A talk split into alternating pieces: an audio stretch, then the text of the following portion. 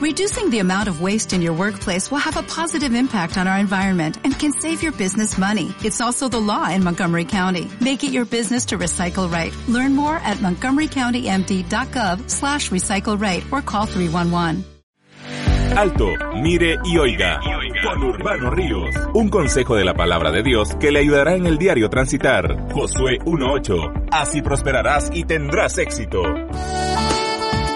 La sangre en los dinteles, Éxodo 12:13, y la sangre os será por señal en las casas donde vosotros estéis. No habrá plaga de mortandad cuando hiera la tierra. Hace unos 3500 años, cuando el pueblo de Dios estaba en Egipto como esclavos, el ángel de la muerte pasaría por la noche a los domicilios para hacer morir a los primogénitos de toda aquella tierra. Esta era la plaga número 10 de las que Dios envió a Egipto para azotar aquel reinado y pueblo que tenían como esclavos a su pueblo y cuyo gobernante faraón se resistía a dejarlos en libertad.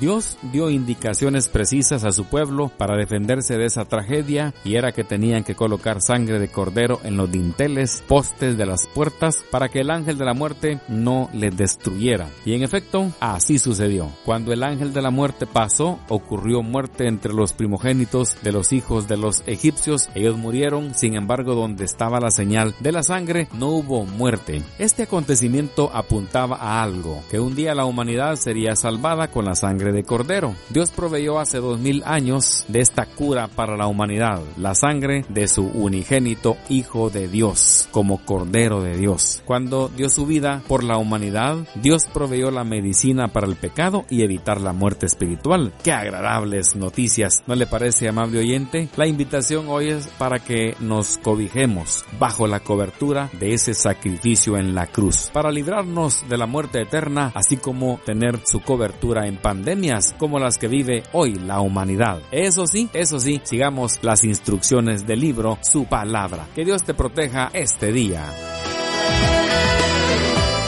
Alto, mire y oiga. Con Urbano Ríos, un consejo de la palabra de Dios que le ayudará en el diario transitar. Josué 1.8. Así prosperarás y tendrás éxito.